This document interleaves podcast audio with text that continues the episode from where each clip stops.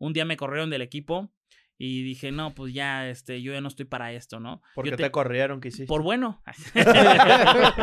por bueno, era demasiado bueno para estar ahí. I'm going back to my school today.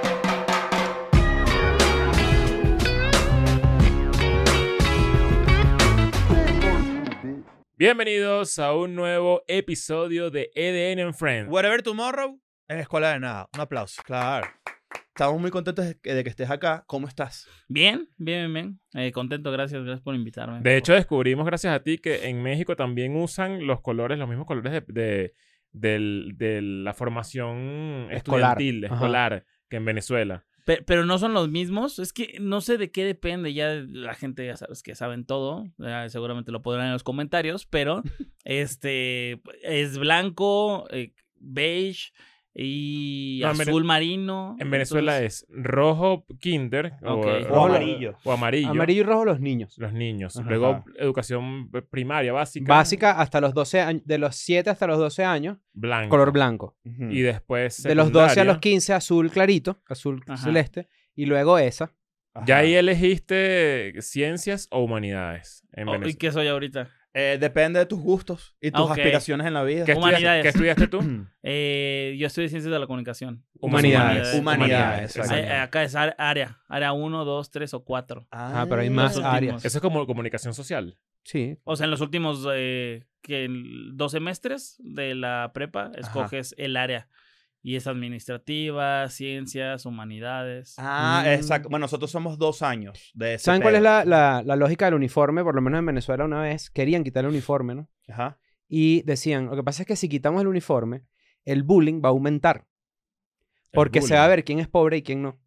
Así mismo. Pero ellos no saben que uno puede ver quién es pobre a través del uniforme inclusive.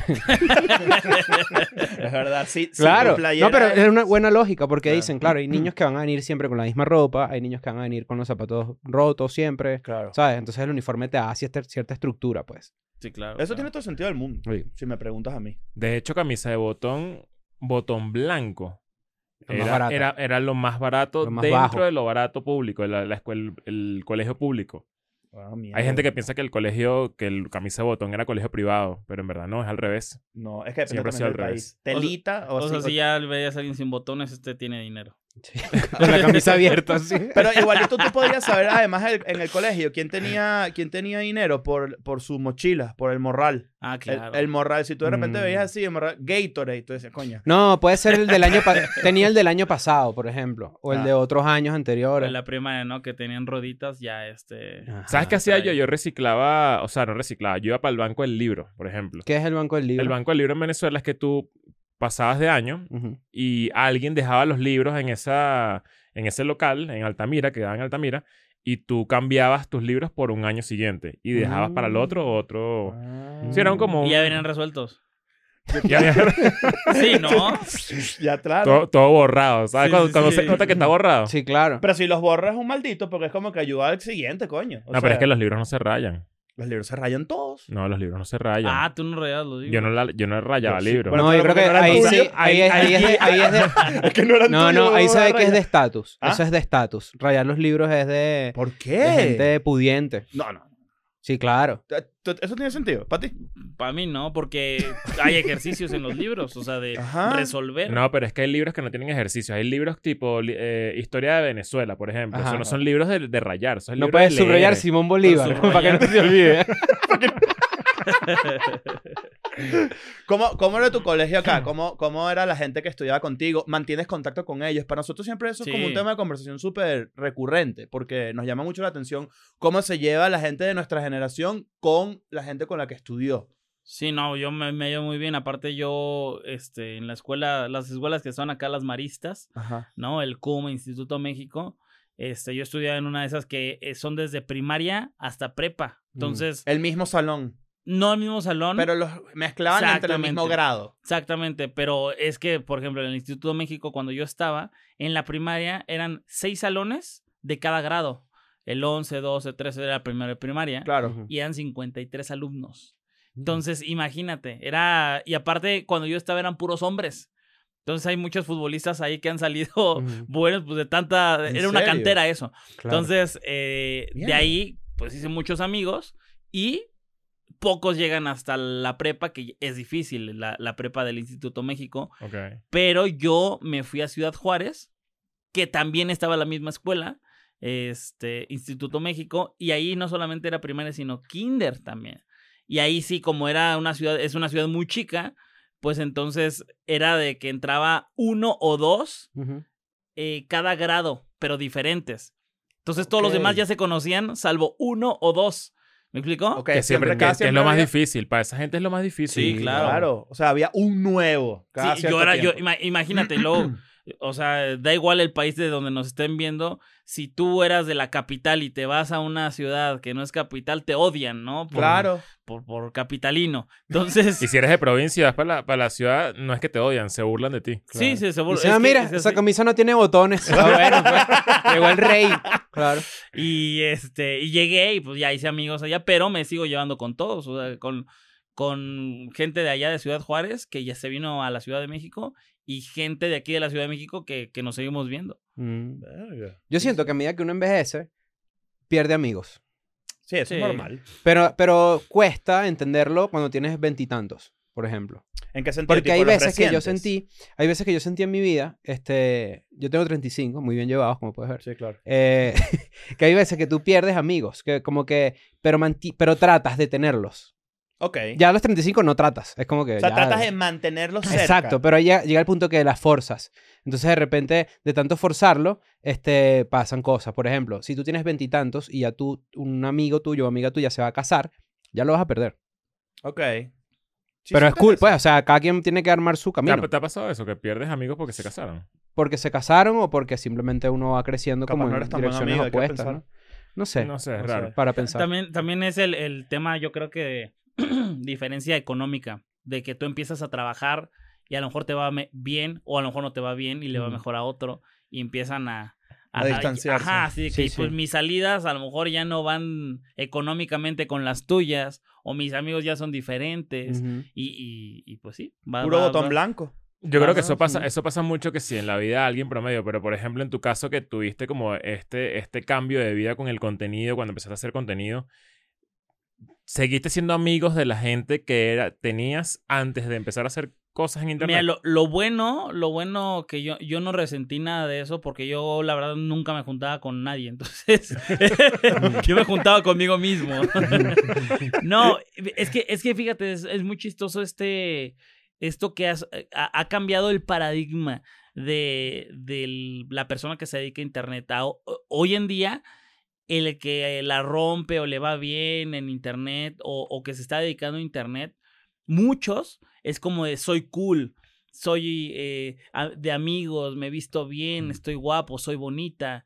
Pero antes era, eran unos frikis. O sea, cuando, cuando eh, empezabas a hacer videos, hasta te daba pena de no, que ojalá que no los vean en mi escuela. Ojalá, Mm. este, no. A mí, la verdad, no me daba pena, pero la gran mayoría de la gente que empezó en YouTube, por lo menos en México, eran como de eh, los bichos raros, o sea, que eran los, los otakus, pero en video.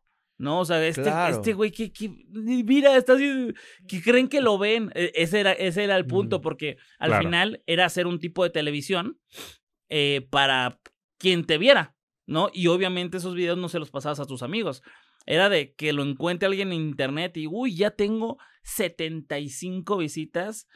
O es mucho, o sea, pero es que, es que sí es mucho si te pones a pensar Obviamente. en esos tiempos, con tan, con, con tan poquita gente con acceso y así, ¿no?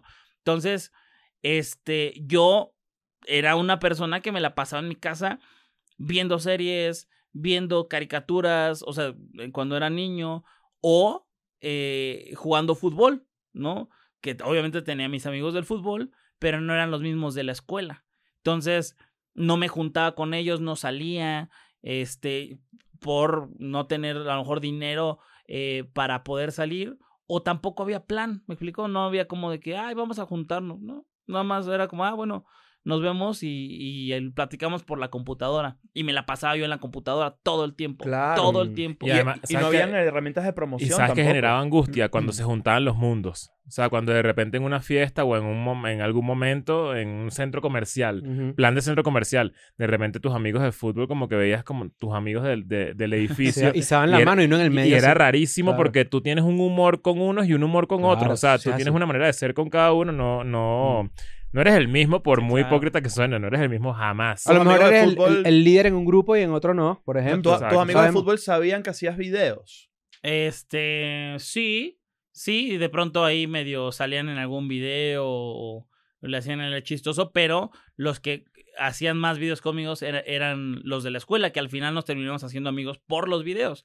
Era- eran personas que les gustaba salir en la cámara, hacer tonterías, pensar tonterías y, y llevarlas a cabo en, en cámara. Y de ahí hice amistad con ellos, pero la verdad es que muy, muy pocos sigo siendo amigo de ellos eh, que no son de los, de los videos.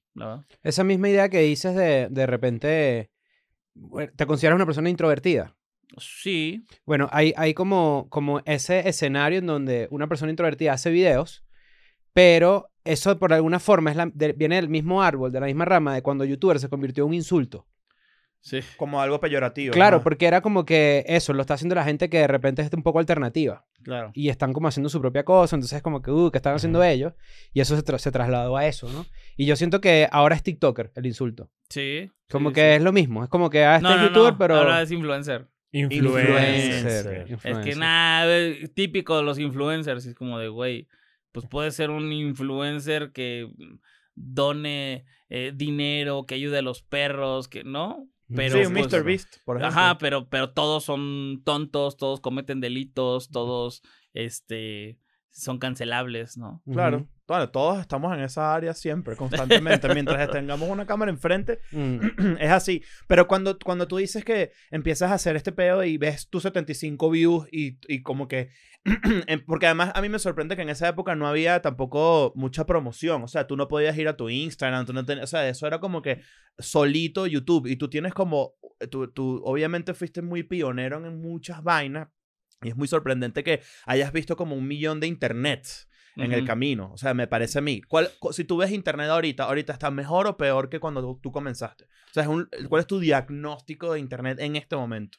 Mira, hoy en día es mejor, Ok, pero... interesante eso. Sí, o sea, oye, oye, es que todos, todos tenemos este eh, anhelo porque antes era mejor todo, ¿no? E- Este, ¿cómo se le dice esta palabra? Nostalgia. Nostalgia. Esta nostalgia de, uy, es que todo, todo era mejor antes, o sea, las navidades eran mejor antes, los juguetes, las caricaturas, las series, no que ahora. Sí, a ver, siempre hubo mierda, siempre hubo cosas malas, ¿no? Este, digo, un ejemplo ahorita están los corridos tumbados. No, antes no, no había eso de, de las drogas. Había unos que se llamaban Tucanes de Tijuana, que contaba el jefe de jefes, señores, y, y era respecto al narcotráfico. Entonces, sí.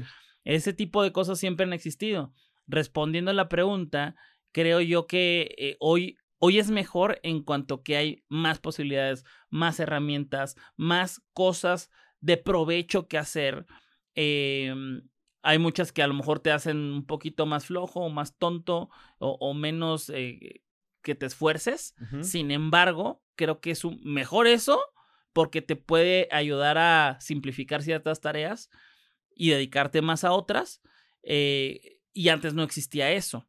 En cuanto al contenido, em, el contenido de antes era también, era, pues que era muy funable, muy, como dicen, ¿no? Este cancelable. O sea, tú Claro. ves videos de antes de ciertos creadores de niños, o sea, creadores de, de bueno, no de niños, creadores que se dedican a... Sí, sí, sí. Ah, o sea, también hay, pero También en son- otras plataformas. son creadores de niños, ¿no? Pero, este... sí- OnlyFans Kids, métanse. Sí, no, claro, no, no, no, buenísimo. no.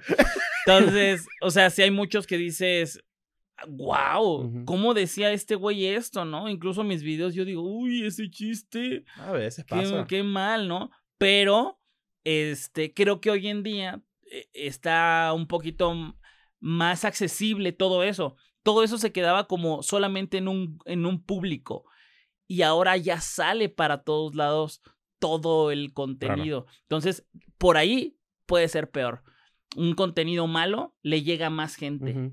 Mm. Y antes un contenido malo le llegaba a menos gente y eran solamente los fans de ese Claro, mal creador de contenido. Ahorita existe esta, esta tendencia que además eh, hace que, que la gente tome velocidad en internet y agarre following todo el pedo, que es precisamente la, la- la cultura del, del, del molestarse, ¿no? Que también es válido y no pasa nada, siempre ha existido.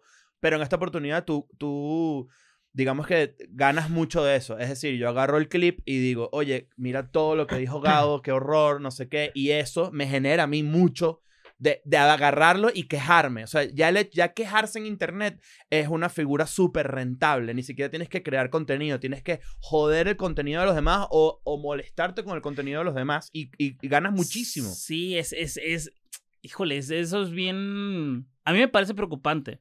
A mí me parece, mm, este, feo, raro, todo este tipo de, de, contenido que parece, es que es eso, y ahí- te va, ahí te va. Un OnlyFans en donde la chava promociona pues su, su cuerpo y, y- y cosas, o sea, de ya porno, dices, no está bien, a lo mejor no, por muchas razones, pero precisamente sabe, sabes qué es. Sí. Y en cambio hay cierto contenido que parece que es bueno, que parece que, pero es súper doble, doble cara, ¿sabes? Porque mm, es como de, mira, yo ayudo haciendo esto o yo les eh, muestro esto a las personas y el anuncio y el anuncio y el anuncio. Al final estás monetizando con, con este, la tristeza, estás monetizando con la desgracia de otro, Con la desinformación. con la también, ¿no? desinformación de las personas. O sea, siento yo que es, es bien peligroso. Una cosa este, eh, es, es hacer un contenido que a todas luces es lo que es, malo o bueno, y otra es jugar esta doble carta de, Claro. no, hey, yo, yo soy... Como una astucia de monetizar de un montón de cosas sí, que por No sé, debajo si, no de sé la si han podido ver los podcasts que invitan mujeres. Hay unos podcasts ahora que son varios, ¿no? No sé si Daniel los ha visto por ahí. Hay varios que son como un panel, como que nosotros cuatro agarremos y empezamos a invitar mujeres que tienen OnlyFans. Y todo el podcast es nosotros eh, Retando su- retando a ellas y, y como echándoles mierda porque... Sí, me parece es una pedazo y de pero mierda. eso, eso jala demasiado contenido Sí, porque sí, sí. básicamente, bueno, es misoginia clásica, ¿no? Sí, claro. Pero es mucha gente, mucha, muchos hombres diciendo, están viendo, ¿sabes? Como que si son la voz de los, de los hosts del Es podcast. como conservadores versus liberales en fre- eh, eh, Ajá, ajá. Bueno, hay, un car- hay un carajo en Los Ángeles haciendo contenido con. con... What- what- whatever, ¿no? Creo que hay uno que se llama Whatever, que, que es Ajá, precisamente... ese, ese que tiene, que, que es un fondo blanco con la tipografía Sí, negra. sí, sí, sí, sí. Ok. Pero es eso, es No, como el que, que... yo digo es como que y tú te vas a contenido- casar teniendo OnlyFans. Y tus hijos, ¿qué haces tú cuando tus hijos vean eso? Que son Ajá. preguntas bastante conservadoras que se hace mucha gente, ¿no? El que pero yo que digo es esta como gente lo- contenido con homeless. Con gente que está en la calle, así. Y solamente su contenido es de eso. Es hablándole, entrevistándolos, no sé qué. Y la gente lo critica porque estás monetizando, obviamente, con la miseria de. Claro, eso es lo no que se llama explotación. Eso es una, una cuestión explotativa. En estos días vi un video, no recuerdo de qué canal, que explicaba por qué Internet es peor. Más allá de lo que estás diciendo tú, que, que tiene sentido, que tenemos más herramientas y todo esto. em, porque tienen algo que se llama la teoría de la, de la burbuja de filtro, algo así. No recuerdo el nombre, lo, pu- lo puedo buscar y después lo comparto por ahí. Pero es que ahora el algoritmo lo que hace es que te mete en una burbuja a ti con todos tus intereses y lo que hace es que te muestra puras cosas que te gustan siempre. Sí. Entonces tú estás demasiado expuesto a cosas con las que siempre vas a estar de acuerdo. Y cuando de repente se te, se te atraviesa Claro. algo con lo que no estás de acuerdo, te da más arrechera, te molesta más y el sentimiento de la ira es lo que hace que obviamente Sí, todo claro. genere como tracción Yo- y... Te voy a y- decir algo que, que es, o sea, e- es súper personal y que justamente no es como que mi, mi deseo de año nuevo fue eso, no, no, no. Pero desde hace como unos meses, pues yo seguía a mucha gente que me caía bien, que tuvimos algún contacto alguna vez y fue buena persona conmigo, este, o, o vibramos padre, no sé. Entonces, eh, justamente el algoritmo está muy fuerte en muchas cosas y hay veces que te, que te jala demasiado algo y que terminas viendo eso por más tiempo y te lo recomienda. Ejemplo, ahorita mi algoritmo de Twitter es horrible porque por morboso me sale el tipo que se le cae la pierna por un choque, que la manifestación... Sí, sí, Sí. no, es que, es que Sí, eso sí. pasa, o sea, al final te das cuenta que somos uno, unos morbosos, ¿no? Pero algo que logré hacer y, y me- y me costó mucho es el, el, el, el soft, el soft porn o el soft algo de que te sale de hombres y mujeres. O sea, de que, ah, es mi amiga. Pero pues sale haciendo algún movimiento sugestivo y que, y bailando. Y, O en traje de baño. Y eso, o sea, sí, y en traje de baño y se ve bonita, se ve guapa, pero, pero no, no, no, ¿qué te deja eso? Eso es de- ese es el punto. Al final es, ves uno, ah, lo quitas. Y luego el algoritmo te recomienda a otro y a otro y a- y a otra que ya no sigues y, y que te lo pone. Y a otro hombre que está con otra chava y, o sea, es como de... Sugestionado ¿a qué- todo el estás- tiempo. ¿Qué te estás metiendo a la cabeza, no? ¿Qué te estás metiendo a la cabeza y, y todo, todo el día te sale? Entonces, en algún punto dije, oye, ya, porque en serio, en serio, es- ese es algo muy chistoso, pero se habla, se habla poco de esto. Ujú. Yo tengo 34 años y dije, oye, estoy sobreexpuesto a todo este contenido, a contenido como medio soft porn, estoy con, estoy este a chismes, a este morbo, a muerte, a destrucción, violencia, a disparos. Dije, ¿qué, o sea, ¿qué, ¿a qué me, qué me lleva a la cabeza? Que además te estás creyendo, te están haciendo creer el algoritmo que es algo que te gusta. Exacto. Pero no es que te Y- gusta, es que no puedes dejar de verlo. Y, y es que eso, eso es algo súper preocupante. Eh, Y, y dije en, en- en un inicio que era mejor el Internet ahora. Y ahora, de- a- después hablaré de eso.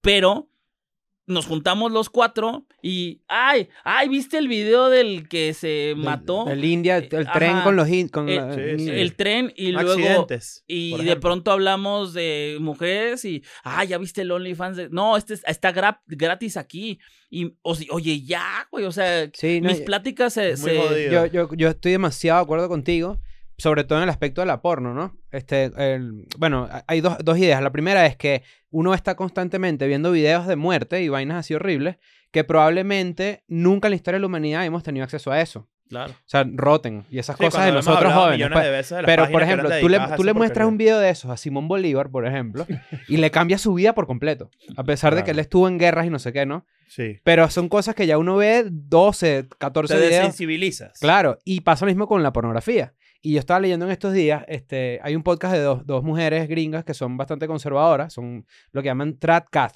¿Saben cuál es ese movimiento, Sí. no? Que son como el regreso al catolicismo tradicional. Entonces ellas este, están hablando de que hubo un estudio que el Gen Z no sabe hacerse la paja con la imaginación. Imagínate. Mm. Solo saben ver porno. O sea, y eso todo- afecta... Todo pantalla. Claro, y ni siquiera estamos hablando de, de cómo afecta tu vida personal. Eso ya es bueno. O sea, eso es tétrico lo que los efectos de la pornografía tienen Claro. en la cabeza de alguien.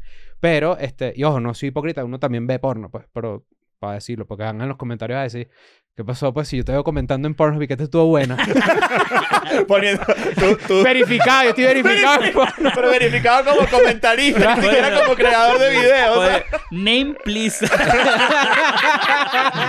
A ti te da rechara que en tu timeline de pura porno aparezca una noticia inter- interesante. Sí, vale, como que coño, que Descubrieron la cura del Alzheimer. ¡Quítame esa mierda, vale! No, no, no, pero en verdad sí, en verdad sí. Más allá de, de eso, porque bueno, no es su vaina. eh, yo sí creo que hay unos efectos lamentables y Aquí- que sí te distrae tu vida diaria y que no tiene ningún tipo de beneficio para la vida de uno. Aquí su- te va esta. A mí me pasa mucho que tengo el algoritmo completamente destruido en el sentido de. Me sale mucho crónica policial, peos, o sea, tipo tiroteo. Y sales a la calle, uno, o sea, perdón que te interrumpa, Ahí uno voy sale para allá. asustado a la calle. Te- Mamá, huevo, eh, me está pasando que. No, o sea, es, es- es obvio porque además lo puedo identificar rápidamente, pero me siento paranoico. O sea, yo digo, yo salgo a la calle y digo, este carajo me va a apuñalar, vamos a, ¿sabes? No, ¿sabes? Me- Le voy a hacer como el otro video. Ajá, que entonces déjame ver si consigo un tren rápido que lo atropelle. O sea, Ah, ya claro, unir claro, porque además uno se entrena en uno mismo. Uno dice, Marico. claro, este carajo no hizo lo que tenía que hacer con ¿Qué este bicho que tenía un cuchillo en la mano. Marico, Yo debería ser... eh, es una locura, sí. Pero, pero Es ¿sabes, veneno. que, ¿sabes que es, eh, es muy bueno? Y, y ahora sí que yo, que salí de ahí, tú también puedes salir de ahí. No, En verdad pero sí. pero no, idea. es en serio, es en serio. Eh, el algoritmo es tan funcional Que en el momento que te sale esa persona o esa cosa o ese tema, ¡fum! Lo quitas, no me interesa, lo dejas de seguir y te empiezan a salir cosas que hoy en día, o sea, me, me sale en, en Instagram, me sale cosas de Lego, de Mm. inteligencia artificial, de cómo hacer mejor contenido, de cómo... Un, un mono con un de- perro y te hace, un mono con un perro así. A ti, a ti que te Like. gusta el fútbol, ¿no te pasa que, que es algo que me pasa a mí? Yo también eh, soy muy apasionado por el fútbol, que de repente en tu timeline de Twitter aparece un gol de alguien, una jugada icónica de un gol de Messi. El gol de hace- Zidane. El gol de el gol de Zidane. Zidane. Y no lo puedes dejar de ver. Es como Sí, tal cual como el morbo de, de- de la, la caraja que muestra su cuerpo, lo que sea. Y mi timeline ahorita de Twitter es de puros goles. Es de puro fútbol y, de, eh, y de demasiado fútbol de Messi. Ok. O sea, no me deja de salir... eh, Pero cool, ¿no? no. Tripeas. Sí, claro, pero hay veces que digo, coño, quiero otra cosa. ¿Sabes? Como que... Pero te lo juro que es Sí. exagerado el contenido futbolístico que me está saliendo ahorita. Sí, sí, sí. Es, es algo que como que se sabe, pero no se sabe. Muchas veces hablamos de algo que nunca buscamos y, y abrimos el celular y ya está ahí. Pero ¿cómo sale si ni siquiera lo busqué, no? Porque nos escuchan. O sea, nosotros sabemos, pero nos hacemos tontos diciendo, es que TikTok es una mierda. No, tu, tu mente es una mierda porque eso es lo que buscas. Claro. Y eso es lo que eres. Y de verdad es una tontería, pero es cierto. Si tú quieres saber cómo es esa persona, sí tienes que tener su celular o algo así, pero tienes que ver su feed. Claro. El feed, lo que le sale, es lo que es esa persona. A mí, en, en Instagram me sale eh, perros, Lego, fútbol y contenido, y cómo hacer contenido. Pero antes no me salía eso. Antes me, ¿Lo antes me entrenaste salía, tú? cla- claro, pero eso te lo juro que en dos semanas queda. Pero sí es, sí es bien preocupante ese sentido. De hecho, hubo, hubo una noticia que, a ver, no quiero ser el, el, el- el estúpido que dice fake news, pero me hace sentido, in- independientemente de que sea verdad o no, hubo algo así de una demanda de una familia a una red social porque la, la niña eh, ahora sí que se desvivió, pero su, todo su algoritmo de TikTok o de Facebook o de algo eran videos depresivos, Mm. porque eso era lo que ella consumía. Entonces terminó haciendo eso. Creo que porque leí algo se- así, sí. Porque al final eso te lo, te lo muestra y a lo mejor te alienta, güey. ¿Qué tanta responsabilidad tiene uno sobre eso? En ese- o sea, estamos evidentemente dejando claro que 100%, pero por ejemplo un niño, un niño no controla su No, algoritmo, sí, sí. ¿no? En ese caso, tipo, eh, es muy probable que pasan incluso accidentes, tipo, tú puedes, tú puedes dejar tu... Me ha pasado, yo por ejemplo, cuando de repente estoy cagando, ¿verdad? Estoy viendo un video y se me queda de repente un accidente puesto en TikTok y pongo el teléfono así y me voy a limpiar el culo, pues, porque no me puedo, ¿sabes? No me puedo limpiar el culo Ese es el, ese es el peor error. Dejarlo Claro, corriendo ahí. además, y, y ya se te hace hasta, te, te, te haces familiar con el audio. O sea, tipo, este fue el accidente que, este fue Mm. el accidente que, este fue el accidente ¡Ah! que. Ajá. Entonces, y tú te estás limpiando el culo, pero en verdad es mientras el tiempo que le estés dedicando a tu culo limpio, que es clave, porque no Sí, puedes andar sí, con el A culo veces hay que decir que es corto. Y yo, No, depende, de- depende de la consistencia. depende de lo que pasó, claro. Exacto, depende de cómo comiste el día Ajá. anterior y todo el pedo. Pero lo que quiero decir es que ese, ese segundo, esos, digamos, 20 segundos, 30 segundos, 14 minutos que puedo pasar limpiándome el culo, dependiendo, obviamente, me, me puede volver mierda mi teléfono de verdad por un buen rato. Claro. Depende del TikTok que dejé pegado, Mm. depende de- del reel que Pensé dejé que ibas a pegado. decir que era un accidente porque un niño entraba mientras tú te limpiabas el culo Ajá. y revisaba tu teléfono. O sea, pensé no, que porque ibas a... ya yo he visto muchos videos y ya sé cómo Ah, defenderme claro, en caso de que, ¿sabes? No, yo estoy completamente de acuerdo contigo. Me acuerdo que hace unos 3, 4 años este, descubrí el término extremely online. Extremely online. Yo tengo 35 y, soy, y, y creo que aquí los 5, porque no los conozco, los conozco. Aquí está Daniel, para la gente que no lo está viendo. eh, puedo ver que estuvimos extremadamente on- online. Y que eso es un- una cosa que te lleva a unos huecos de contenido Duro. y que tu vida se convierte en... Yo creo que lo, lo- lo logramos fácil lo- aquí porque lo estamos conversando, pero si hay gente que, le cons- que su vida se convierte en mi vida en internet es lo primordial y mi vida 1.0 es la parte que complementa mi vida digital. La vida real. Exacto. Verga. Y, y, eh, sí, yo sí pienso eso, como que el, el término de vida real, la vida real, uno dice eso, ¿no? Pero si tú pasas la mayoría de tu tiempo en internet, ¿qué es tu vida en verdad? Yo creo que lo que va a pasar es que en, en un futuro cercano la, vienen otra vez como las fronteras. ¿Sabes que cuando en, en- a principios de los 2000, cuando existían que sí los, los foros? eh, Sí, claro. Los foros eran increíble herramienta para... Bueno, es tal cual eso, como que va a haber un punto en Internet en el que van a haber territorios.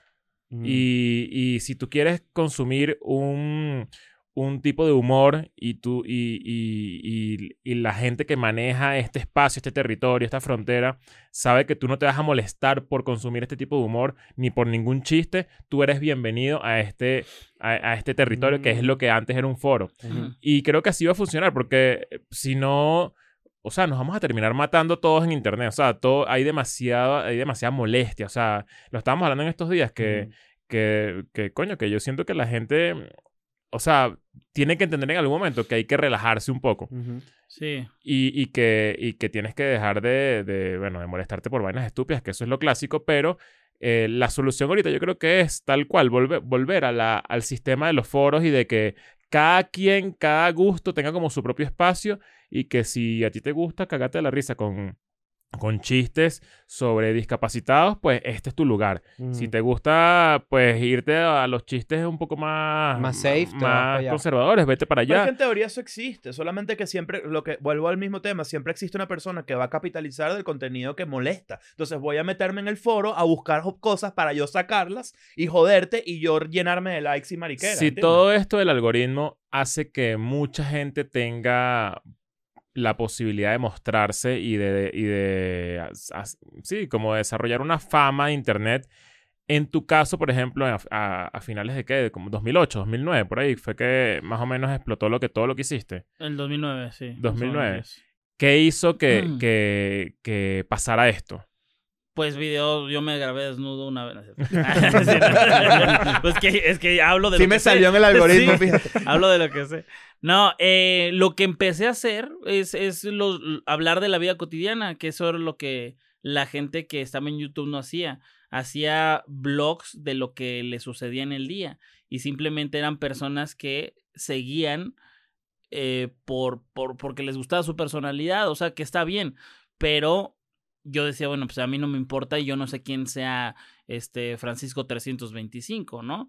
Entonces yo empezaba a parodiar eso y yo decía que a mí me pasaban cosas, y, pero muy, muy reales.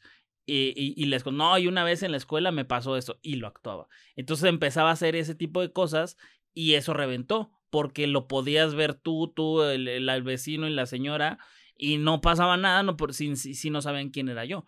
Entonces eso fue lo que, lo que hizo que reventara lo que hacía. ¿Cómo, ¿Cómo es? O sea, esto me interesa a mí desde un ángulo más venezolano, porque yo obviamente te conocí a ti en esa época. O sea, yo Ujú. consumía mucho contenido latinoamericano, estaba muy pendiente de quiénes eran los creadores de contenido en ese momento. Porque también lo fui eh, a una escala mucho menor, pero sí me interesaba muchísimo. Y recuerdo que existía algo como que hazme el chingado favor o, hazme... Sí, sí, sí, ahí, me, ahí, me, ahí subieron mis videos. Bueno, yo, ah, yo te conocí por eso. ¿A poco? Eso, eso era un, era un blog, ¿no? Sí, era, un blog político. Era como un blog político Ujú. donde, donde hacían memes, eh, eran memes en ese momento eh, sobre situaciones políticas o socio- sociales de, de- Ujú. de México, ¿no?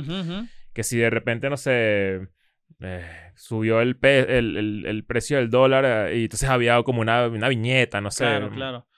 Y recuerdo que ponían tus videos y en ese momento Venezuela tenía a la par algo que se llamaba Oh Dios, Oh, Dios, claro. que era una, un blog también donde... No, era igual. Era igual, pero no político. Ok. Entonces era como de donde la gente subía contenido y de repente si yo hacía un video en YouTube y me subían a Oh Dios, era como que coño, coroné La porque, pegué el techo. porque ahí la gente va a caer en mi canal y no sé Sí, qué, sí, sí. todo, todo eso, ¿no? Pero la pregunta es, si... ¿cuál- ¿Cómo veías tú tu audiencia venezolana? O sea, ¿tenías audiencia venezolana? Eh, Sí, sí, sí, sí. Este mm, tenía mucha gente de Venezuela, Perú y Colombia. Son los, los tres países que más me consumían. Y ya después, pero porque me empecé a juntar también con, con gente de Argentina. Mm. Pero en, en Venezuela, pues sí me escribían, me escribían bastante. Eh, la verdad es que es el único, de los pocos países que no he ido. No conozco Venezuela. Entonces, ¿Qué vas a hacer este, mañana? ¿Eh? ¿Qué vas a hacer mañana? Voy a Colombia, nada. No, pero este sí es de los muy pocos países. No conozco Venezuela, Bolivia y. Ay, y otro. No me acuerdo cuál. Probablemente Pero... Paraguay. No, Paraguay sí lo conozco, Ah, imagínate. sí existe. Claro. Sí, sí, sí. Fue con, fue con Ronaldinho. Ah, más- Le dio el pasaporte. ah, caramba. Sí, este, creo que Venezuela y, y Bolivia son los únicos países que no conozco de, de Sudamérica. Pero, este, sí, me escribían mucho, me escribían mucho y, y buena onda. buena Te lo onda. pregunto porque en verdad, la verdad es que Venezuela siempre ha sido un país muy pequeño en comunidades de internet. O sea, como que nunca ha representado una, un fandom tan grande para nadie. Claro. Pero siempre me he dicho, eh, me he preguntado, que, ¿qué pasa con, con, qué habrá pasado con Germán en Chile, contigo acá en México? ¿Cómo, cómo veían esa pequeña bullita desde Venezuela? Porque había gente como yo, que yo los consumía, yo, lo, yo veía y, y estaba súper activo ahí, pero no sé si era algo representativo, es la pregunta. Si, No, no, la verdad es que no había tanto, tanto público y no me escribían tanto, pero sí. Sí había fans, sí había gente que, que sabía eh, cu- cuáles eran mis videos. Muchos venezolanos están aquí en México y yo te veía cuando estaba allá. Entonces, Claro. este, desde hace que unos siete, ocho años para acá.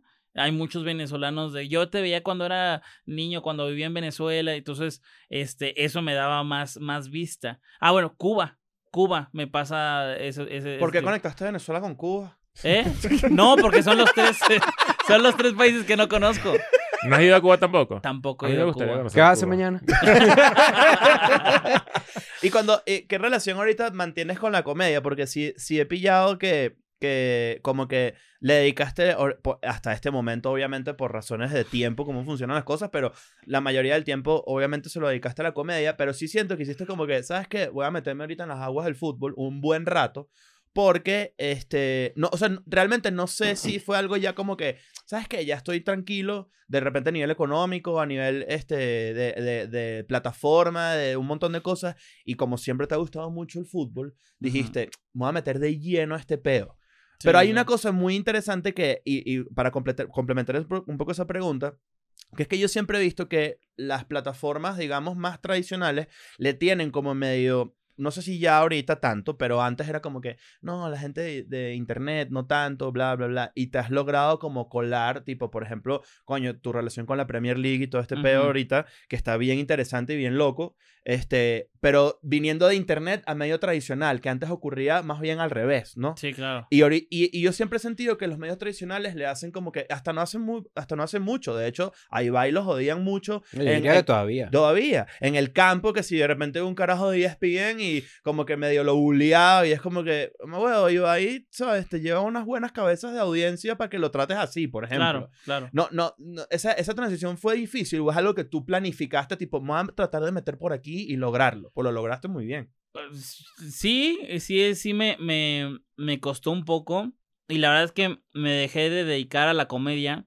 Porque, a ver, yo, yo soy una, una persona que sí le gustan los retos, que sí soy muy aventurero. Pero más que ese tema, me aburro muy rápido. Entonces me aburro muy rápido, combinado con que de alguna manera yo, yo lo que siempre quise en mi vida es dedicarme a lo que me gustaba, ¿no? Como, como la gran mayoría de las personas.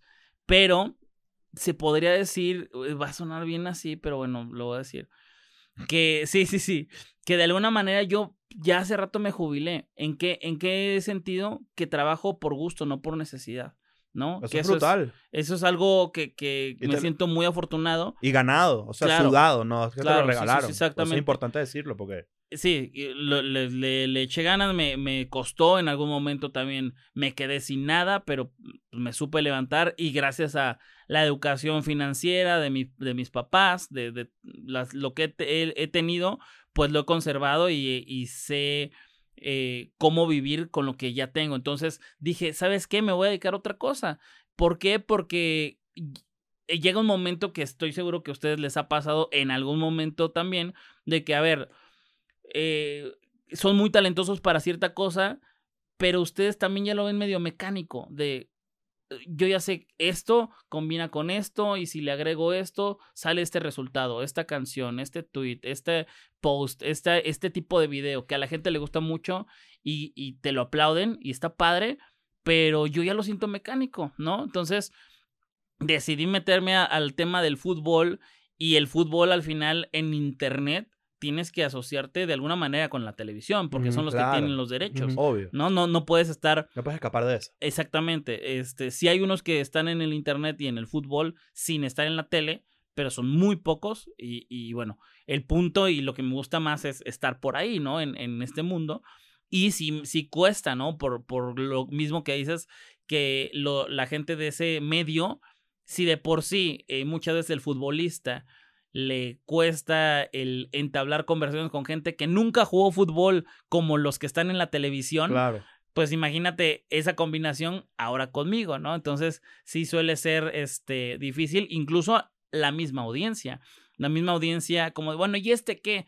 Que al final es fútbol, no es física cuántica. O sea, cualquiera ha, ha tirado un penal y a lo mejor podrías tirarlo mejor que el que lo tiró Mbappé. Entonces te sientes con el derecho de decir, oye, qué porquería, hasta yo lo tiro mejor, ¿no? Claro. Y, y sí, y sí, nada más que lo tiró mal Mbappé en ese momento, ¿no? Sí, o Messi cual. o quien sea. Sí, como que mil veces lo vas a hacer bien una sola vez. Sí, sí, Claro. sí. Y, y eso lo pude haber hecho mejor yo. Entonces, la gente eh, opina mucho, por ejemplo, en el deporte, porque lo ha hecho y lo ha practicado. Y al final es fútbol, no es, no, no es algo muy difícil de comprender. es hostil esa audiencia. Es hostil, es, es muy hostil y aparte es muy, este, se, se- ocultan en estos perfiles, ya sabes, de, la foto de Messi, pero con la cara de Cristiano y, y a lo mejor es una cuenta famosísima que se dedica nada más a, a tirar, pero me gusta, me gusta, se- me, me, me parece divertido que si yo me siguiera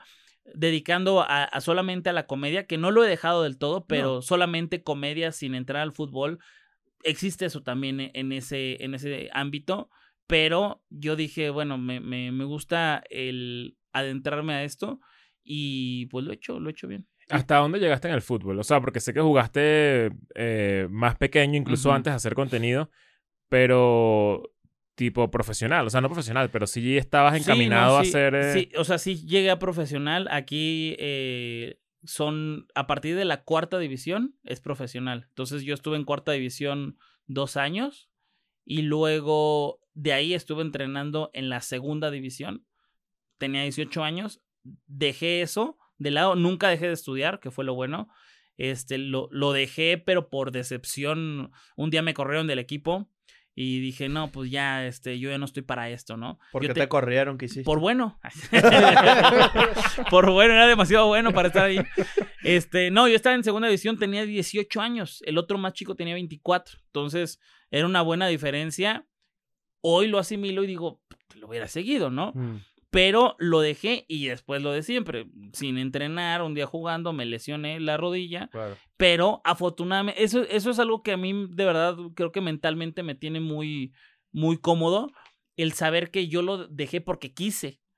Y ya después no pude regresar, que yo creo que sí hubiera querido regresar si, si no me hubiera lesionado. Mm. Pero esa lesión confirmó el seguir estudiando y seguir haciendo lo que hacía y los videos llegaron eh, después, ¿no? Mm. Ah, no, sab- no sabía que, que a partir de la cuarta división ya se consideraba... O sea, estuvimos cerca de verte en, en la, en las, eh, ¿cómo se llama? En la reserva de un equipo de primera, llegando mejor vestido que los futbolistas, con una, con un neceser Louis Vuitton, ¿verdad? Claro. Lentes así, no fotos, porfa, no fotos, y no hay nadie. y, y, la, y, cuan- ¿Y cómo empieza esta relación con la Premier? Que eh, a mí me llama mucho la atención. ¿Por qué la Premier en particular o era exactamente la que tú querías? Era la, tu, ¿Es tu favorita, tu liga favorita? Sí, sí es mi liga favorita. Ok. Eh, yo ahí tengo varios, varios eh, amigos en, varios, en varias ligas, ¿no? Entonces, de alguna manera, la vida me ha llevado por ahí, este, co- com- en varios lugares en donde están estas personas que de hecho estaban en el Instituto México. Mm. Ah, ¿No? mira. Pues imagínate, de 60 alumnos por salón, alguno tuvo que llegar a ser importante. ¿no? Obvio.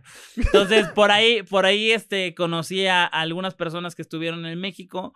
Eh, pues la Liga Premier se supone que le gusta a la gente que más sabe de fútbol, que más le gusta el fútbol. Entonces querían llegar a otras audiencias y fue cuando, cuando ahí me, me buscaron eh, para poder hacer algo, algo interesante. Mierda. Eso está cool, me puso a pensar cuál sería mi segundo interés. ¿Cuál es tu segundo O interés? sea, el día que me jubile de la comedia, ¿no? Claro. No sé cuál sería el de ustedes. Yo creo que sería eh, Sí, también capaz el fútbol, de alguna manera. Mm, Coño, yo sí, yo sí no me jubilaría de la comedia. Es mi número, no tengo más. mm, El cricket, capaz. mm. Me meto en el cricket, en la liga de cricket. Y el tercer. ¿tienes, tienes un tercer interés? Tercer interés. Fíjate, te voy a decir una. Eso también es mi feed. Es mi feed de, Mm. de Instagram. Este. mm, El OnlyFans ahorita anda pegando. Nah, nah. Eh, el, el tercer eh, interés puede ser lo inmobiliario. Me gusta mucho. Pero como esto, ¿has visto los hermanos a la obra? Que te quedas Sí, sí, viendo sí, sí, sí. cómo, cómo arreglan las casas y Son- eso. ¿Puedo hacer sí, flip sí. de casa? Sí. Fix and me flip. encanta, Ujú. me encanta, me encanta. Eso, Eso ya, ya lo he dicho varias veces. Yo creo que va a ser mi siguiente cosa rara que, que haga. O sea, el flip de casas, el, el este. Hacer con- también. es Hacer contenido de, de, ya sabes, decorar, mejorar. Eso me encanta. me ¿Tienes buena encanta. sensibilidad para diseño de interiores? Me gusta, sí. ¿Sí? Yo digo que sí. Sí, sí, sí. Ah, yo Qué siento que es demasiado bueno, yo digo que sí. Sí, pues sí. Yo me gusta, que es me, gusta ese- me gusta esa idea de OnlyFans, en verdad. Es, va alguien, hace toda la casa de cero y al final cogen. O sea, la cambias la casa, no, o sea, la eh, pero tarda, tarda. O sea, porque esto es una remodelación y una construcción. Y al final de la construcción, bueno, esta es la casa, quedó así, no sé qué, este es el cuarto. Ah. Cogen y tú, sí, me gusta Está la unión de intereses. Capaz lo quitas y todo cuando Y coges de fondo la Premier. todo junto. O sea, eh, hay gente que le gusta la historia de las, de las películas, ¿no? Sí, tal cual, esta tal es cual, muy, tal cual. muy larga. Es, es un, es, un, es un buen negocio. Pero siempre hay que pensar en esos intereses aparte que uno tiene. Eso me, me, me gustó. Porque yo, Sí, yo sobre tengo, yo todo- tengo los míos, pero, ah, o sea, no, no, no es como que... Yo siento que, por ejemplo, tú tienes un, un- los sneakers, o sea, la ropa en general, Sí, es un, es un área sería, tuya muy sería mi interés. Es que, es que yo creo que todos tenemos ese alguito. O sea, eres muy bueno para hacer diseño gráfico, eres muy bueno y eres el mejor en esto, eh, eres comediante, pero hay, hay ciertas cosas que luego las ves tan lejanas que dices, no, o sea, que yo me dedicara a este, probar tenis. No, ¿cómo? ¿O sí? ¿O sí? O- o- y empiezas a ver y, wow, me pagaron 200 dólares por promocionar este tenis y me regalaron el tenis. ¿Qué, Claro. qué, qué, qué locura, ¿no? Se puede y empiezas, empiezas, Claro. empiezas y te, ya, ya de pronto eres el, el número uno de sneakers, ¿no? Hubo un punto, hay un punto de tu carrera donde te dejó de sorprender cosas. Sí, yo creo que sí. Este, pero ¿sabes, ¿sabes por qué? No por, no por, pres- eh, te voy a- así es como yo lo veo, no por presumido, sino por humildad. Porque hoy estás y el día de mañana no. Entonces, el día de hoy, este, por ejemplo, estoy en, en la final del Mundial. De hecho, en el último gol de Messi, eh, el, el tercer gol que, que anotan, celebran y unos hijos de perra se me pusieron enfrente, pero yo saldría en la celebración de, de cuando Messi va y Mm. estaba ahí, ¿no? Ujú. Entonces, O sea, a ibas a salir en el tiro de cámara. Exactamente. No, pero o sea, ahí, ahí. Entonces, a lo que voy es, un día una empresa me pagó bien para poder ir a hacer contenido, estar en tercera fila en la final de la Copa del Mundo viendo a Messi. O sea, ese es irreal. Pero el día de mañana digo, es que este compré un perro y haz de cuenta que una mujer le la aventé. Y ya, soy la peor mierda del mundo. Me quitan mi contrato, me quitan. O sea, ya valí madre, ¿me explico? Entonces, la pregunta es: ¿te, te dejó de sorprender eso? Eh, yo creo que no, cuando me pasan las cosas buenas, no me sorprenden, sino que las agradezco, las atesoro, las aprovecho y las vivo al 100 Ujú. si me sorprende o no, creo que ya me pasa eso de que años después digo, no mames que hice eso, no mames que hice el otro. Pero es tan efímero todo, es tan, tan así, o sea, desde lo peor que a lo mejor me puedo morir, hasta que el día de mañana llega alguien mejor, o el día de mañana me aburro, o el día de mañana me doy cuenta que e- eso, eso está muy, muy cabrón. De cómo a lo mejor una persona de tu familia le pasa algo y dices, madres, o sea, Te cambia El- la vida un el, segundo el que yo tenga unos Jordan firmados, ¿qué comparas con que se me fue esta persona? Entonces, respondiendo la pregunta, está, está medio, medio así la respuesta, pero sí me dejó de sorprender porque sabes que hay cosas más importantes y que son tan, tan, este, que no ves eh, de pronto. Y, y, y sí, o sea, me, me dejó de sorprender mu- muchas cosas. Yo lo que he notado cuando de repente yo he preguntado eso con gente que en su carrera ha sido exitoso o exitosa, es que hay cierta aprehensión a no me quiero vivir la película. Porque hay gente que se quedaría con un recuerdo de algo asombroso que hizo para todo, para siempre. Y es como eso, como que se quedan demasiado dormidos en que vivieron algo cool, en que les Sí. pasó algo cool y es o, como que, que... o que se vuelve un momento insuperable, entonces te quedas ansioso toda tu vida por volver a sentir o vivir un momento tipo el de la final de la Copa del Mundo, Claro. que me imagino que está en tu top 3 probablemente de cosas que te han pasado en la vida gracias a todo el contenido que has creado, ¿no? Sí, sí, sí. Entonces, imagínate que estás esperando ese momento otra vez. Los hijos de perra eran argentinos. No, no Peor. ¿sabes? Como que Sí, si sí, hubiese sí. sido argentino por lo menos... er- Eran asiáticos, imagínate. Ah, no, se, me, no. se me subieron aquí. ¡Ah, no, no, no! güey, quítate la verga. Están limpiando el estadio.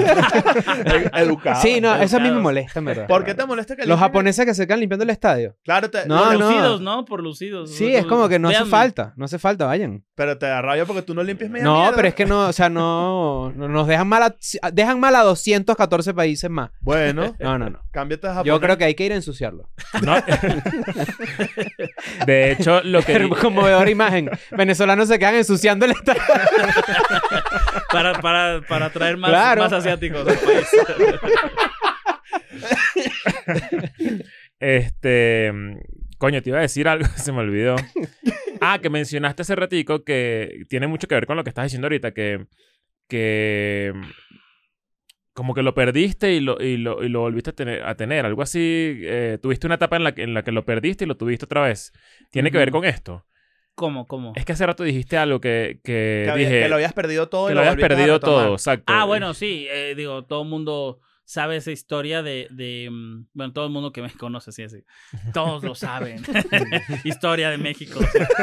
No, pero que en algún momento, por, por mi este, novatez, ¿no? Yo confío en una persona que este, había como un negocio en el cual yo salía beneficiado y todos salíamos bien y todo, y pues al final no era así, ¿no? Entonces, mi trabajo de cinco años, pues se, se, se esfumó. Entonces yo quedé sin nada, o sea, quedé sin nada entre comillas, porque lo mismo, la misma educación financiera me ayudó a tener, eh, yo tenía en el banco cuatro mil dólares y ya con eso pude recuperarme a mí y poder ayudar también a mis compañeros que de alguna manera ellos estaban metidos en eso por mí para poder salir adelante y, y gracias a, a nuestro trabajo pudimos salir. Eso pasó mucho acá con la primera ola de, conte- de, de generadores de contenido, que muchos tuvieron como deals que los jodieron eventualmente eh, eh, esos primeros años y que... eh, Pero fíjate que, tom- retomando un poco lo que has dicho un par de veces ya, que es el tema de la educación financiera, que jodido, que, que importante es ese peo, porque...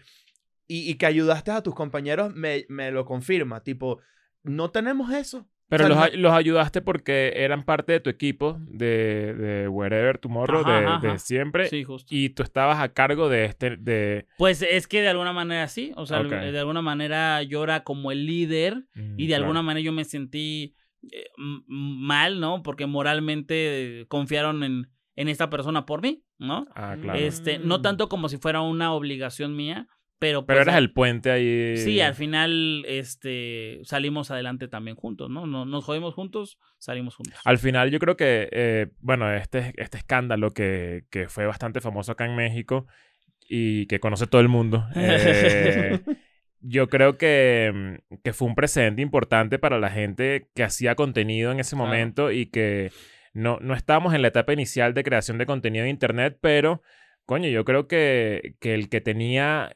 15 años de edad en ese momento y se enteró de todo esto, era como que abrir los ojos y, ajá, ¿con quién estoy trabajando yo? ¿Qué estoy aceptando yo? ¿Qué estoy firmando yo? ¿Cuánto vale mi trabajo? ¿Cuánto vale mi trabajo? Y además que como creo que en ese momento también empezaron a surgir tantos creadores que, que ya era muy fácil conversarlo en persona, tipo, Ujú. ¿cuánto, ¿cuánto estás ganando tú? ¿Sabes? Hay empresas donde está siempre- prohibido que tú le preguntes a un compañero de trabajo cuánto gana, por ejemplo. Eso es... O sea, te hablo de empresas eh, grandes. Sí, sí, sí, sí. Porque evidentemente no todo, no, no todo el mundo tiene el mismo deal, pero se supone que en ese caso que tú dices, sí es importante, tipo, mira, yo ha- hago tanto con este network o hago tanto Claro. con esta persona. pues. Ya los networks ya no, ya eso no existe, ¿verdad? Sí, todavía sigue existiendo. No, no, no sé bien cómo funcionan porque ya no funcionan como antes, que yo te hago todo y yo te ayudo en todo. Casi eran como unos managers eh, de YouTube. Pero, pero a partir de eso sí, o sea, hubo muchos cambios en cuanto a YouTube, en cuanto a que las personas se empezaron a fijar en qué trabajaban y con quién. Este, muy, me, me daba mucha risa el eh, que obvio no se supo bien, bien todo, pero en el registro de, eh, ¿cómo se llama? En el INPI, se le llama acá, que es en donde registras todos tus nombres, todas tus, tus, tus cosas, ¿no? Y hubo a partir de, de eso, todos fueron a buscar si alguien no les había registrado. Y hubo un par que sí, hubo unos que se burlaban de nosotros, ay, no, ¿cómo no saben? Tal. Pero sabíamos que fueron a buscar de, Mm. a ver si sí, ah, no, déjalo registro, ah, bueno. Mm. No, no, no fue en balde todo esto, no fue este, una tontería, pero pues ¿cómo, ¿cómo te ibas a imaginar? Hoy en día ya es muy fácil. Hoy en día ya la, vi- la gente vive de internet, pero pues había gente que nada más hacía sus videitos y de pronto pegaban o no. Pero de a partir de ahí dijo, oye, pues lo voy a formalizar más esto. Mm. A ver, ¿con quién veo eso? ¿Con quién veo el otro? Ahorita, por ejemplo, muchos, este, el tema de impuestos. Muchos pues, no, no han pagado muchos impuestos en muchos años, pero apuesto que si me hubieran agarrado a mí por impuestos hace seis años, todos estarían En al regla, ¿no? corriente. Claro. ¿No? E- esta educación financiera la, la aprendes en tu casa. Sí, sí, sí, sí. O So- sea, a ver, yo me, yo soy muy básico. Soy, bueno, al menos con, con lo que me han enseñado, este, muy básico. Mi, mi familia, yo no vengo de una familia que tiene dinero, soy una clase media. Este, yo fui a, a escuela privada y no las mejores, pero sí escuela privada. Entonces, este, gracias a que mis papás siempre fueron muy eh, cuidadosos con el dinero, me pudieron pagar estas escuelas y siempre me enseñaban de hay que tener tu casa y de pronto mis abuelos tenían una casa y la rentaban, entonces yo veía como de, oye, eso, eso está bueno y ya he visto que en muchas cosas, en muchos consejos, en mucho, todo que hay que invertir en, en algo bueno, entonces hay gente que no digo que esté mal, o sea, cada quien sabe cómo le va, que hay en criptomoneda, pues va, güey, si, si a ti te va bien, pues chido, yo soy más conservador, ¿no? De que, oye, inmueble o este algún negocio y veo si pega o no, en algo más, más eh, tradicional, pero Siempre sí. vas a, tus a, tus a tus padres para preguntar, tipo, oye, voy a hacer esta movida. O es, o es algo que ya tú te sientes cómodo, tipo, ya sabes hacia dónde, que eh, los riesgos. Te lo pregunto porque a nosotros también de alguna manera, de una eh, manera u otra nos pasó que cuando este proyecto agarró una velocidad importante, la verdad es que siento que ninguno de los tres tuvo. O sea, tenía una educación financiera súper agresiva, súper normal. Más bien fuimos aprendiendo con el, con el, con el, el tema de los impuestos, por Claro. ejemplo, que fue una, fue como que mierda y, y cómo, cómo se va de esto, ¿no? Entonces, no, pero honestamente sí es algo que, que, que, y que cada vez que yo, por ejemplo, me cruzo con un contenido que dice, por ejemplo, las escuelas no tienen esto. O sea, tipo, cómo, cómo actualizar los pensum con respecto a educación financiera, cómo pagar impuestos. Es que esa es una mierda que no te enseñan en lo más básico del, del colegio y que uno tiene que aprender de repente en sus casas, con sus padres, etcétera. Mm. A mí, mi familia tampoco, porque mi familia, mi mamá es una irresponsable. Entonces ella no, e- ella se arruinó, pero no lo hizo, obviamente no a propósito ni nada por el estilo, pero no tomaba buenas decisiones. Yo nunca tuve esa educación financiera de- de cerca, ¿no? Era, era algo, por ejemplo, mi familia, la familia de mi mamá son súper, súper trabajadores. La, la de mi papá son bien huevones. No, no pero, pero es que lo- la familia de mi papá es una tía, ¿no? Ya. Y ya, o sea, es una hermana, pero los, los hermanos de, de mi mamá son ocho. Entonces, este, todos tenían negocio, todos tenían negocio, pero no, o sea, yo, eh, es que eso es lo, lo, lo chistoso, aquí en Ciudad de México no es tan fácil tener un negocio, o sea, ser el propietario de un negocio es, es difícil, ¿no? Claro. Este, pero ellos vivían en Ciudad Juárez o, en Chihuahua y todos tenían negocios y eso es lo normal allá, el Claro. autoemplearse. Entonces, tenían imprenta de invitaciones de 15 años, tenían de materias primas para, para ah, fiestas de, de cumpleaños, todo este tipo de cosas. Y yo me, me- me daba cuenta de eso y, y- y todos eran de que, y voy a poner otro negocio, otro negocio. Entonces, yo crecí con ese tema de, ah, negocio, negocio, autoemplearse, casa, eh, eh, y venderla y luego rentarla. Y entonces, así es como yo me he manejado en, en mis finanzas y pues me ha resultado bien. ¿Te acuerdas la primera vez que ganaste plata en una campaña por todo esto? Sí, eh, eh, fíjate que no, lo primero que gané importante fue en YouTube. En YouTube eh, me hacía estos videoblogs que, que empezaron a monetizar y justo cuando empecé a monetizar, yo eh, trabajaba en, en una casa productora acá en la, en la Condesa Ujú. a los eh, 19 años más o menos, 19 años, 20. Y este, y era medio tiempo, ¿no? Entonces yo iba de, de 4 a, a 7, ¿no? Y de pronto de 3 a 8. y de pronto, y ya mi medio tiempo era, o sea, de Todo el día. 8 de la mañana a 11 de la noche. Entonces, eh, me pagaban 7 mil pesos, que son 300 dólares, 350 dólares más o menos. Pero en esa época también el, el dólar estaba diferente, ¿no? Pues sí, o sea, al final eran 7 mil pesos más o menos, ¿no? Claro que es muy diferente ahora, pero eran 7 mil pesos que no vale un, el tiempo estar completo, todo el tiempo ahí. ¿no?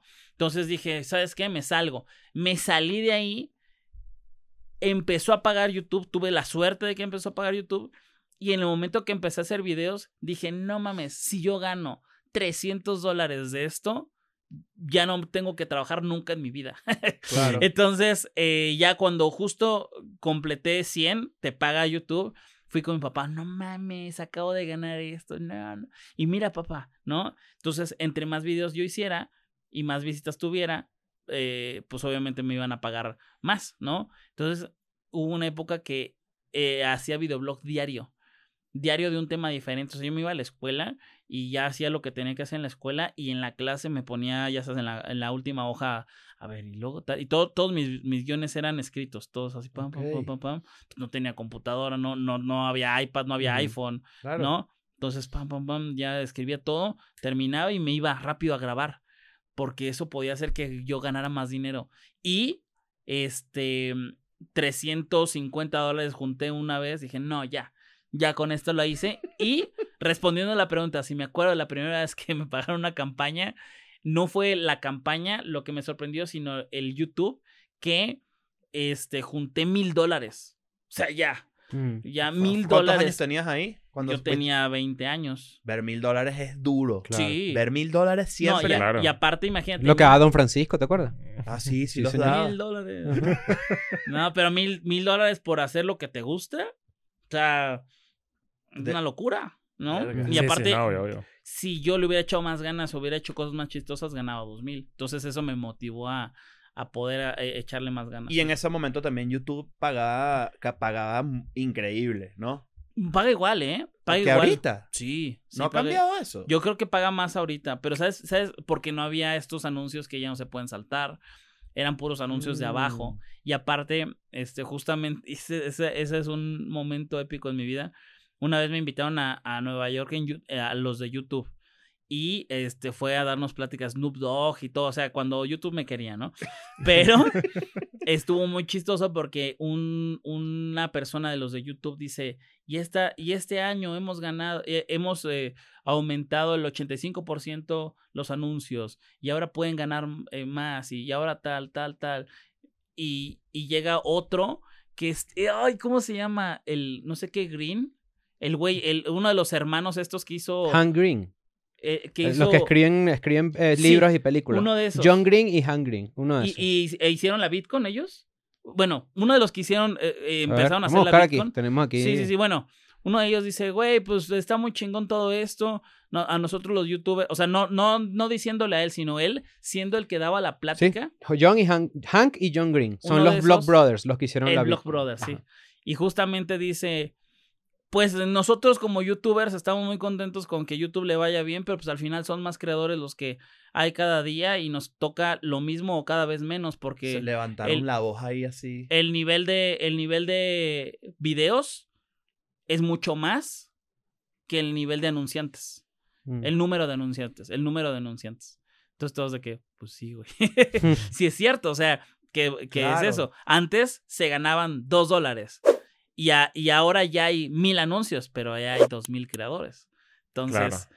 este, Verga. terminas ganando dos dólares, dos dólares, dos dólares, dos dólares siempre, ¿no? Me sacrifiqué, pero aún ese sacrificio, digo, no mames, o sea, qué locura que me pagaron para ir a Qatar y poder estar en el metro y desvelarme y, y, y poder ir a la final de la Copa del Mundo de uno de los mejores deportistas de la historia. O sea, nos en vamos uno de los mejores mundiales, me atrevo a decir también. y, finales del mundial. Ajá. ¿no? Yo todos los años, que cada vez que comienza un año digo, y yo se los he dicho a ustedes, este año tienen que invitarnos a un mundial.